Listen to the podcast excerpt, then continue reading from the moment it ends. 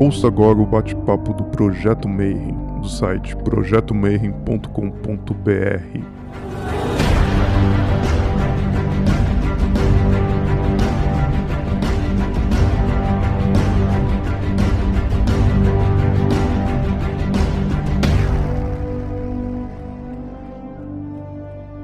dia para você que é de bom dia, boa noite para você que é da boa noite, boa tarde se você acabou de entrar no YouTube, recebeu lá o sinal e entrou para olhar nós. Assina o canal, não esquece de clicar, fazer todos os bagulho que eu já não lembro mais, eu tô ficando doido, porque você que está aí no futuro, saiba que a gente continua preso em casa. E esse já é o episódio 113, que significa que eu já gravei 112 entrevistas então, provavelmente, é, você que está aí no futuro distópico, escavando a internet, você acabou de chegar num tópico muito importante, porque hoje a gente vai falar de ayahuasca, era uma coisa que eu não entrevistei, eu só tinha falado com o Felipe uma vez sobre enteógenos no geral, mas hoje a gente vai entrar num mais específico. E para isso eu chamei um cara que é especialista, que manja tudo e que já é brother nosso, a gente já se conhece há muito tempo, a gente já fez vários trabalhos juntos, né, pela ROD. Então seja muito bem-vindo, Christian. Como é que você tá, Manão? Ah, beleza, né? Isolado, todo, tudo fechado. É, que nem você tá falando, faz desde março que a gente não sai, né? Vai no supermercado, alguma coisa assim, parece que tá indo na lua, né? a gente começar, eu queria que você se apresentasse para o pessoal e contasse um pouquinho da tua jornada, né? Eu brinco e falo assim, o que, que leva uma pessoa normal, tá lá andando na rua, indo na missa e tal, e aí depois de 20 anos o cara tá fazendo tarô virtual, eletrônico com um monte de coisa, tomando ayahuasca, participando aí da, da de uma porrada de projeto, cara. Então, como é que é a tua história? Bom, eu sou analista de sistemas, engenheiro de software de formação. Eu trabalho com, com informática desde 96, né? é porque a internet era lenha, né? Mas eu sempre tive um pezinho no, no, hermetismo, né? Mas assim, eu nunca, não posso dizer que eu nunca, nunca deixei de estudar uma coisa ou outra, cabala. É, eu, eu nasci numa família muito eclética, né? Eu, eu, costumo dizer que a minha mãe, se ela vê uma vela acesa, ela, ela para e reza, né? Não interessa o que que é, ela ela chega lá. Então, na minha família, a gente sempre teve muito contato com banda, teve muito contato com candomblé, livro de São Cipriano tinha na estante de casa. Então, assim, sempre tive um, um contato com essas coisas. Quando eu mudei para Minas Gerais, eu mudava no Mato Grosso e eu mudei para cá, para Minas. Eu fui convidado para ir numa festa do aniversário de São Francisco de Assis. E aí falaram que era uma festa e tal, de São Francisco. Tá, vamos lá, vamos ver de qual que é. Quando eu cheguei lá, eu fiquei sabendo que era um ritual com ayahuasca. Nunca tinha imaginado me aproximar desse tipo de coisa, porque até então eu não tinha conhecimento nenhum e eu achava que nunca não era uma coisa que servia. E daí, de repente, a gente conversou minimamente lá, eu tinha os, os, os requisitos, a gente vai falar um pouco disso depois. É, não tinha problema de, de nenhum comungar, eu comunguei a primeira vez. E aí eu participei desse dessa mesmo lugar, eu, eu fiquei lá durante oito anos. Basicamente é isso, mas foi engraçado porque foi um lugar que se propõe a estudar cabala, é um lugar onde se propõe a ter um rito muito bem construído, um rito muito bem, bem desenhado, e juntando isso com a cabala e, e, com a cristandade, né? Então é uma coisa muito, muito, muito interessante. Mas foi, foi um completo acaso, sabe? Que foi muito do, ao qual eu sou muito grato. Antes de eu perguntar como é que foi a tua impressão dentro da ayahuasca e tal, eu preciso começar pelo começo. Então, na primeira pergunta, assim, o que, que é a ayahuasca? Cara, a ayahuasca não é uma, uma coisa nova. Existem estudos, existem evidências arqueológicas que falam do uso da ayahuasca ano de 1700, é, coisas dos incas lá, dos povos do, do Peru, do, do, até no México, se não me engano, existem alguns tipos de ayahuasca. Só que isso tem, teve várias denominações né, com o tempo. Em cada lugar eles tinham uma receita que era mais ou menos parecida, mas elas todas giravam em torno do mesmo, dos mesmos princípios ativos. A ayahuasca ela é uma decocção, é, resultado de decocção de duas plantas, um cipó e uma folha. O cipó é o mariri e a chacrona também, que é uma outra uma folha. E aí isso tem uma proporção que você coloca, eu já participei inclusive de rituais de feitio, você coloca uma proporção de folha com uma proporção de cipó e isso você vai cozinhando dessa decocção vai, você vai apurando um líquido cada vez mais concentrado e isso é, é a ayahuasca. Então, basicamente, eu, muita gente chama de chá, né? Um, é um chá de, que é resultado da, da, decocção dessas duas plantas. E você falou que também já participou da feitura. Não é Sim. só misturar o, não, não. na cozinha e tal. Como é que é feito isso? Como é que funciona para você fazer o chá da ayahuasca? Primeiro que você tem que conhecer as plantas. Né? Não é um cipó qualquer, é um, um cipó muito específico. Na floresta ele tem para todo lado, na, na floresta amazônica. É, aqui no, no sudeste, no, no, no, sul do Brasil, a pessoa já faz plantação dele, né?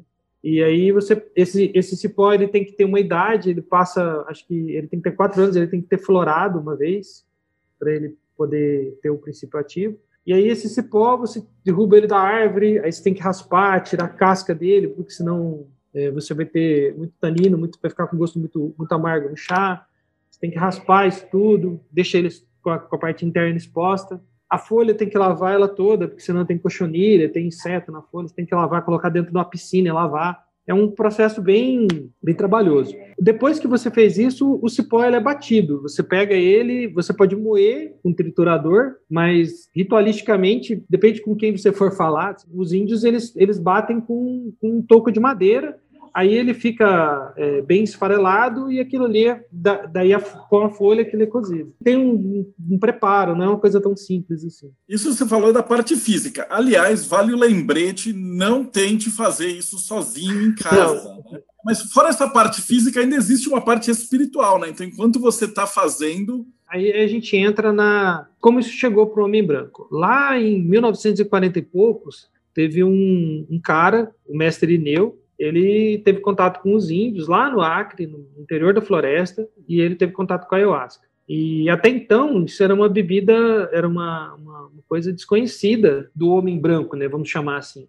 Quando ele tem esse contato, ele começa a trazer isso para a nossa cultura. O, o mestre Irineu é o fundador do Santo Daime, né, a doutrina mais antiga. Quando eles fazem isso, quando eles trazem isso para dentro da, do mundo ocidental, vamos chamar assim, para separar do, do mundo indígena do mundo do mundo ocidental, quando ele traz isso para a nossa cultura, eles ritualizam um monte de coisa. No Santo Daime, é, existe uma separação bem rígida. O cipó só pode ser manipulado por homens. É, enquanto eles batem o cipó, eles batem o cipó no ritmo da, da música que está sendo cantada. Eles vão entoando hinos e vão batendo o cipó. Isso é muito rígido, a mulher não chega nem perto do cipó. Por outro lado, nós temos as folhas. As folhas são preparadas por mulheres.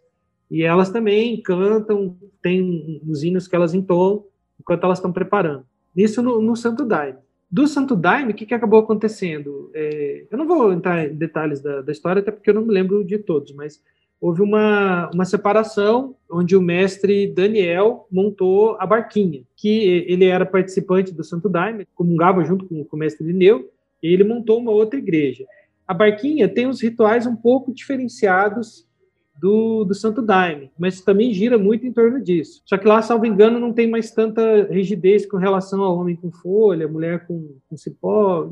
Eles já têm uma, uma coisa mais, mais prática. Algum tempo depois, houve uma, uma nova cisão, né, uma, uma, uma, criação de uma nova, de uma outra denominação, que é a UDV, a União do Vegetal. A UDV, ela já é completamente diferente, assim, eles têm um outro esquema, e foi a UDV que levou o Santo Daime para o mundo. Grande parte da, da legislação, das liberações que hoje a gente tem com o uso do, do, do enteógeno e as igrejas que a gente tem notícia fora do Brasil são graças ao trabalho da UDV. A UDV, eles sistematizaram a coisa, é, é, existem manuais de como plantar o mariri, de como plantar a chacrona. Eles tornaram a coisa muito mais, mais organizada, digamos assim. Não que os outros não o fossem, mas eles tornaram isso de uma forma mais sistemática mesmo. E aí essas três linhas mães, digamos assim, da ayahuasca, são as linhas mais antigas, né? E então cada uma delas acaba tendo um rito de produção da ayahuasca. Quando você sai dessas três linhas mães, é, existem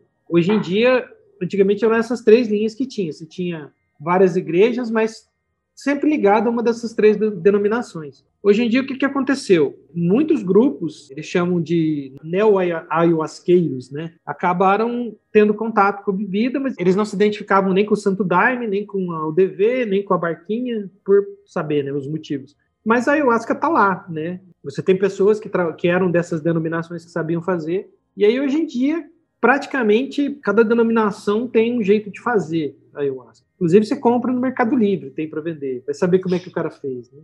Então, o feitio físico acaba sendo muito, muito igual, mas o feitio, a parte ritualística da, da coisa vai depender muito da denominação de quem fez o chá. Ok, e aí então a gente vai focar mais na tua experiência pessoal. Então, nesses oito anos que você tomava, como é que era o ritual? Então, eu fazia parte de um grupo, Neo Ayahuasqueiro. O pessoal que fundou essa ordem que eu fazia parte, eu não faço mais parte, inclusive, eu me desliguei de lá recentemente, sem nenhum problema. Eles foram num ritual da barquinha, lá no, no Acre, e durante esse ritual da barquinha, ele teve a ideia de montar um, um ritual para ele aqui no Sudeste. Para ele montar uma coisa ligada à barquinha, ele teria que passar por toda a criação da, da, da formação que, que a barquinha exige. Então, eles montaram uma uma denominação paralela. Mas acaba que a gente, dentro dessa instituição que eu fazia parte, a gente tinha muito essa coisa das três linhas mães. Né? A gente sempre lembrava do mestre Gabriel, do mestre Ineu e do mestre Daniel, porque são os, que, os três que trouxeram da, da floresta para o homem branco a, a ayahuasca, né? Então, numa certa medida, a gente fazia um pouco da tradição de cada um deles, né? Mas tem umas coisas que não faziam sentido, por exemplo, só os homens cuidar da, da, do cipó, só as mulheres cuidar das folhas. Isso faz muito sentido, talvez, numa realidade lá do Acre, onde, onde isso não seja visto como machismo ou com outras coisas. Aqui no Sudeste não faz muito sentido, né? Então, a gente não tinha essa, essas restrições, era uma coisa mais, mais livre, né? mas ao mesmo tempo a gente trouxe feitores de lá do Acre para cá, é, da Barquinha, do acho que a gente teve um da Barquinha, um do Santo Daime e tinha um que era da UDV também, que vieram para cá e nos deram consultoria, digamos assim, de como fazer. Então nós tínhamos um rito que não era nenhum dos três, mas tinha um pouco dos três. Felipe, que eu conversei, ele era da Barquinha, ele foi uhum. diretor. Uhum. Eu tô, tô pegando a galera para pegar as experiências pessoais, mesmo porque a gente vai ter vários ramos e eu pretendo entrevistar Sim. várias pessoas ligadas do ayahuasca também para a gente ver as diferenças de cada um, né? E vai ter gente que vai preferir um ritual mais rígido, e vai Exatamente. ter gente que vai ritual mais separado. Ah, eu tenho uma pergunta aqui de como é que funcionava a parte de incorporação. Tinha na tua vertente? Então, lá a gente não tinha essa coisa da incorporação existe uma vertente que chama o Bandaime, que os médios eles incorporam, pelo menos que eu conheço, podem existir outras, óbvio, mas que eu conheço, eles tomavam, eles tomam ayahuasca e fazem um ritual de umbanda, né? E aí eles eles se incorporam sob o efeito da, da ayahuasca. E eu não sei se, se quem vai se consultar também consome, eu não sei explicar, nunca fui.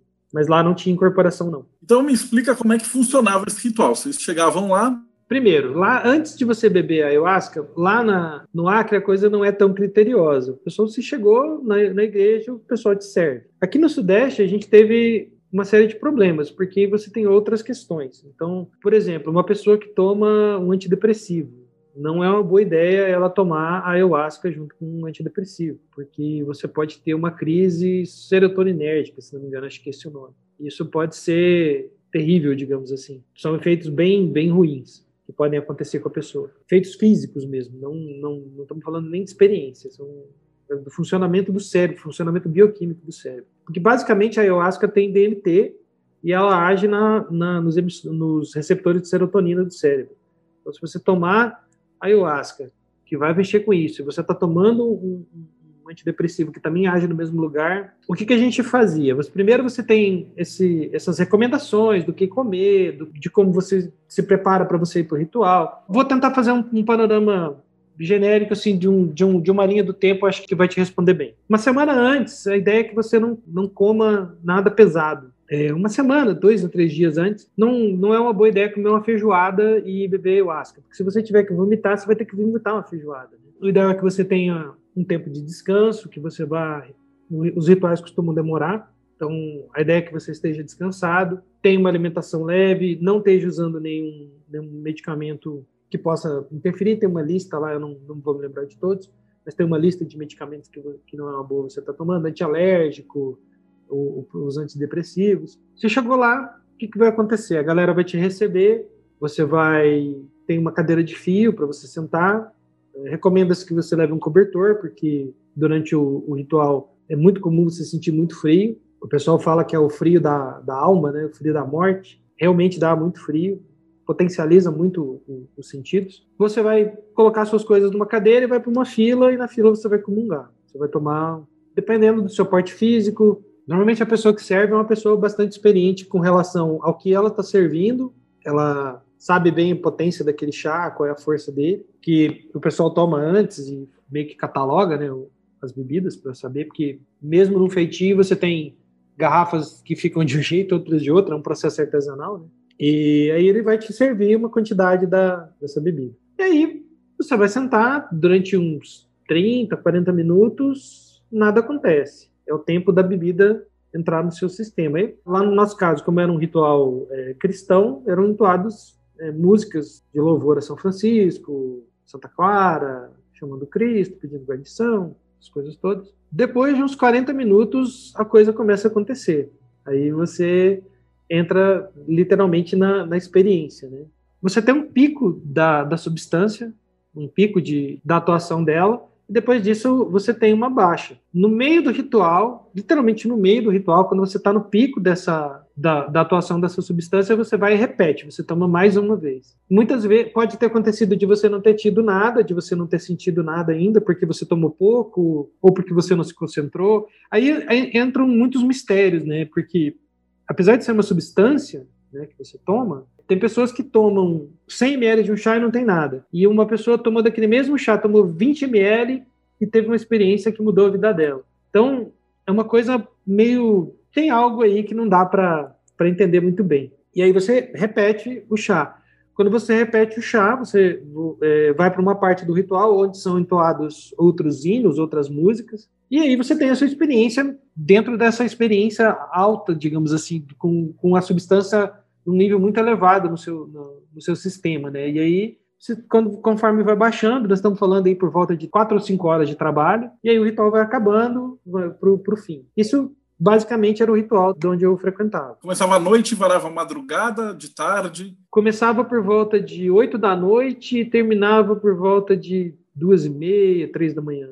Como que é a experiência de ter a ayahuasca debaixo de hino cristão, né? O hino católico, né? São Francisco. Isso influencia? Como é que a, o hino que está ao redor influencia? Não, não só da sua experiência, mas de outras pessoas do grupo que já te contaram. Então, você pode falar um pouquinho de que tipo de, de visão que o cara tem, que tipo de experiência que acontece? Eu não vou falar o nome, mas você vai saber de quem eu estou falando. Tem uma pessoa que vem aqui e ela foi num trabalho. Era o único trabalho que ele que, que essa pessoa podia ir por, por uma circunstância muito específica e era um trabalho especificamente voltado para Nossa Senhora. É um, um, trabalho é feito uma vez só por ano e é um trabalho em louvor a Nossa Senhora, Nossa Senhora Rainha da Floresta. Então tudo nesse trabalho é voltado para Nossa Senhora. Todos os hinos falam de Nossa Senhora, todos os louvores falam dela, porque é um trabalho de Nossa Senhora. Essa pessoa estava lá e ele começou a entrar em desespero, porque ele não estava vendo Nossa Senhora, ele estava vendo Freia, naquela energia que ele estava sentindo. E ele começou a achar que ele estava meio que burlando o ritual, né? Porque ele estava vendo outra coisa. Aí eu falei: não, cara, esse aí é o nome o nome que deram aqui, né? O que você está vendo está dentro da sua mitologia, dentro da sua, da sua mente. Então é muito difícil você você dizer o que, que a pessoa viu. Você vai ver e vai identificar e vai dar os nomes que você conhece, os nomes que estão dentro da sua mitologia. Ele teve uma experiência nórdica, relacionada à mitologia nórdica, e era um trabalho de Nossa Senhora. Bom, isso de comparação eu sei porque quando eu tomei, isso num outro grupo que era do pessoal do Acre, eu sei o pessoal que recebeu o livro de Cabala, lembra que vinha um pôster hum. dentro que tinha um milhão de deuses que compunham a árvore inteira, com várias caras e rostos e quadros e tudo. Então essa foi a visão que eu tive, que deu aquele PAN, né? Então, para mim foi, eu fui duas vezes só, mas essa foi muito mais forte. E eu enxerguei tipo uma, uma subida, uma escala, uma, uma escada de Jacó, e ao redor tudo aquilo que eu tinha pesquisado, eu tinha lançado a enciclopédia de mitologia, e era como se cada um dos deuses aparecesse em imagem do lado ao redor numa tela de televisão ou num quadro ou num pôster é impossível de descrever. A gente estava conversando antes de, de, começar a gravar, e as experiências elas são tão doidas e tão íntimas, e a, e a, parada é tão alucinante que às vezes fica difícil de você passar uma explicação para o outro do que, que foi, né? do que, que você estava enxergando. A pergunta da Elisa é que ela é justamente disso: como é que o tambor ou o hino ele influencia de um, de um jeito diferente para um, para outro? Tirando essa experiência aí do nosso amigo nórdico, para você, como é que você enxergava essa. Não, existe. Essa influência é total, é absoluta. O, o condutor do trabalho, ele. O trabalho tem um ritmo, né? Um ritmo muito próprio. Quando você as músicas que você escolhe, o ritmo das músicas que você escolhe, eles dizem muito para onde a experiência vai. Você não vai conseguir influenciar no que a pessoa está sentindo, mas, por exemplo, a pessoa ela toma ayahuasca, ela está muito sensível, ela fica mais sensível, e de repente você coloca uma música que tem um pitch acelerado, com uma batida de tambor acelerada, automaticamente a pessoa vai acelerar também, vai aumentar os batimentos cardíacos dela, ela vai ter uma, uma experiência mais, mais, mais forte nesse sentido. A gente, inclusive, tem um, um momento que o pessoal fala assim de chamar a força é, quando, quando começa o trabalho. Vamos chamar a força. O que, que é isso? Eles colocam música de tambor lá, tambor batendo forte, uma música com pitch marcado. Por quê? Para isso. A força se, se manifesta porque a pessoa é influenciada por essa música, por esse ambiente, né? Eu tenho uma pergunta gente... do Diogo aqui que ele fala: já te ocorreu de entrar nessa força fora do ritual sem ter consumido chá? Não, eu para mim é um absurdo. Eu, eu para mim é inconcebível a ideia, porque justamente porque eu ia falar agora. A gente estava falando mais cedo que os caras tomam isso no carnaval. Cara, para onde você vai? Porque na minha experiência, uma das primeiras coisas que a ayahuasca desliga na, na, na sua percepção são os seus filtros, né?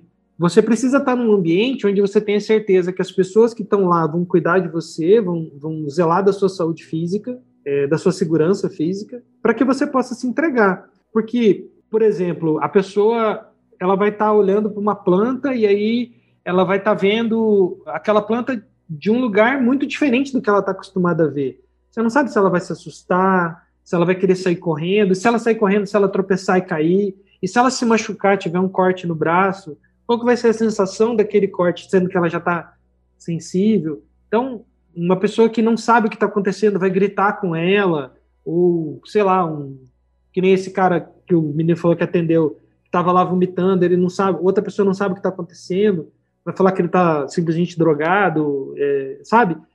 É um, para mim, fora de um ritual, fora de um lugar onde todos que estão ali estejam sabendo o que está acontecendo, para mim é inconcebível a ideia. Para mim, né?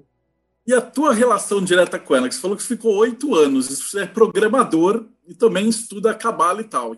Qual foi o efeito disso dentro dos teus estudos? É muito difícil você transformar uma experiência em algo compartilhável. Né? Por mais que eu, que eu compartilhe sobre uma experiência, eu acho que você nunca consegue esgotar ela de fato. Essa experiência que você teve, por exemplo, eu acredito que você conseguiria falar sobre ela algumas horas, de tantos detalhes que com certeza você lembra dela.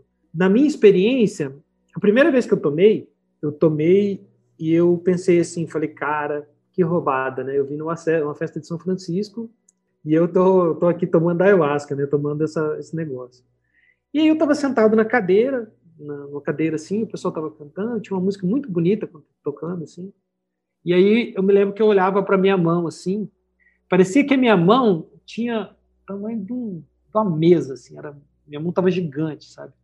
Os meus movimentos, assim, nossa, os dedos, era, era uma coisa tão detalhada, assim, detalhes do, do, do movimento do dedo, do sentir o dedo, do toque, sabe? Num primeiro momento, foram experiências muito sensoriais, sabe? Descobrir o corpo, descobrir o toque, o cheiro, os sons, sabe? Tudo era muito bonito e tal. Até um momento que e nisso você acaba se inebriando, sabe? Você acaba, nossa, que luz bonita, sabe? Que árvore legal. E se você ficar nisso, você fica nisso mesmo. Você não, não vai. É, pode acontecer de você ter uma experiência mais profunda, mas se você ficar distraído com essas coisas, você vai ficar no mundo dos sentidos mesmo.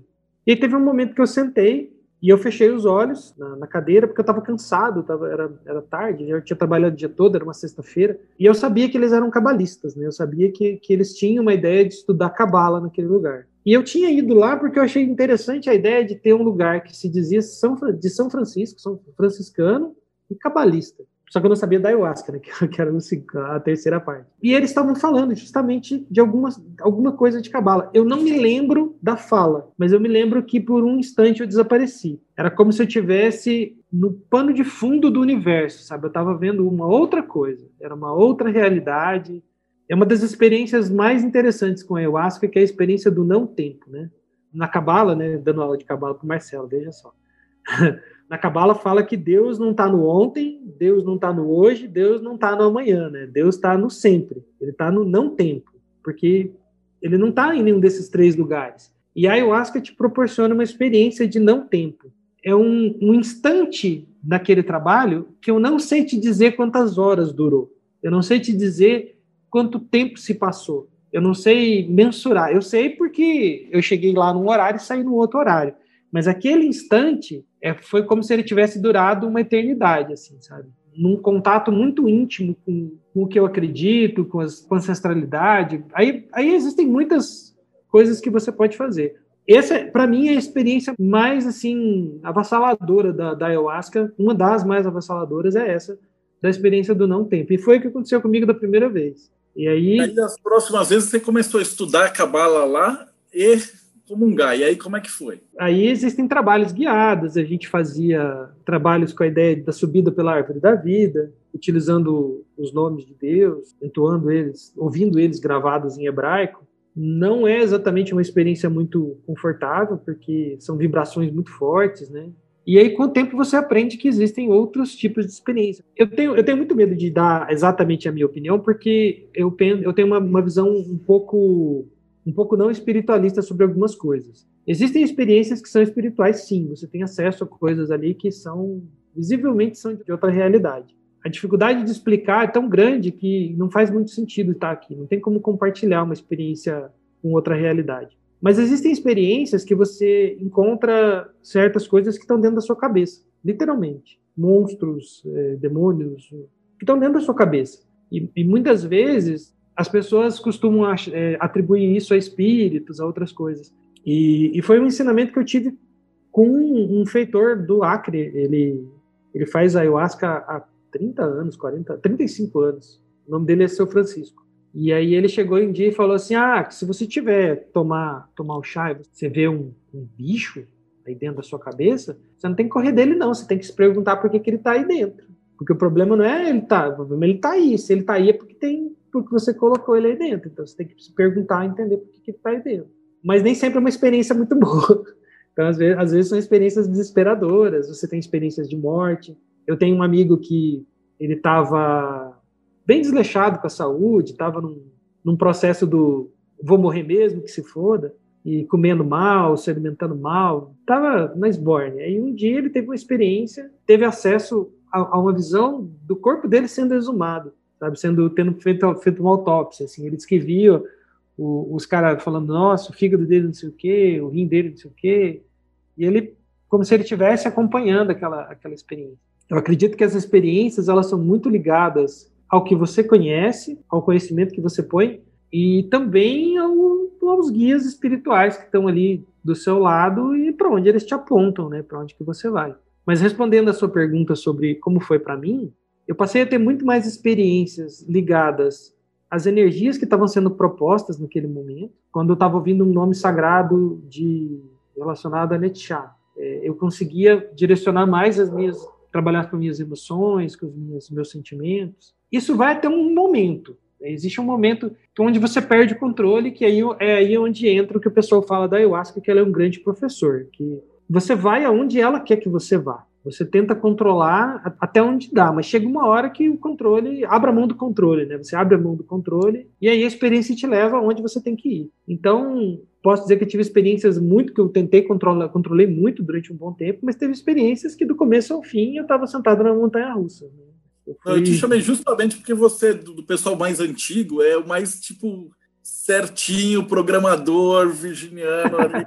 Depois eu vou chamar os piscianos, tal. A ideia da ayahuasca é que, como é uma coisa muito pessoal, eu vou ter que chamar vários convidados que já frequentem isso há um certo tempo e, na verdade, eu quero ouvir a sua opinião, porque obviamente vai ser diferente. Que é para quem está escutando a gente ver que cada tipo de pessoa reage de um tipo de jeito diferente, é. né? Eu, só te perguntar uma coisa, a Beatriz e, e o, o Juliano fizeram duas perguntas bacanas.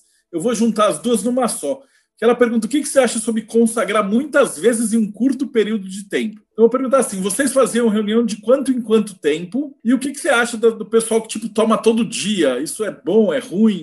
Lá a gente tinha trabalho basicamente de 15 em 15 dias. Praticamente um final de semana sim, um final de semana não. É muito desgastante fisicamente falando. O trabalho é muito cansativo. Apesar de você tomar e ficar sentado numa cadeira, você tem um desgaste físico muito grande. Existem várias coisas, né? Nesses oito anos eu tive, eu tive algumas experiências. Teve um, um menino lá, ele estava com síndrome do pânico. Ele teve síndrome do pânico durante um tempo. E aí ele, em contato com outras pessoas lá da ordem mesmo, aceitaram para ele tomar ayahuasca todos os dias. Então ele tomava, tipo, o que eu tomava no trabalho para passar quatro horas de tempo alto, ele tomava de manhã cedo, pegava o ônibus e ia para a faculdade.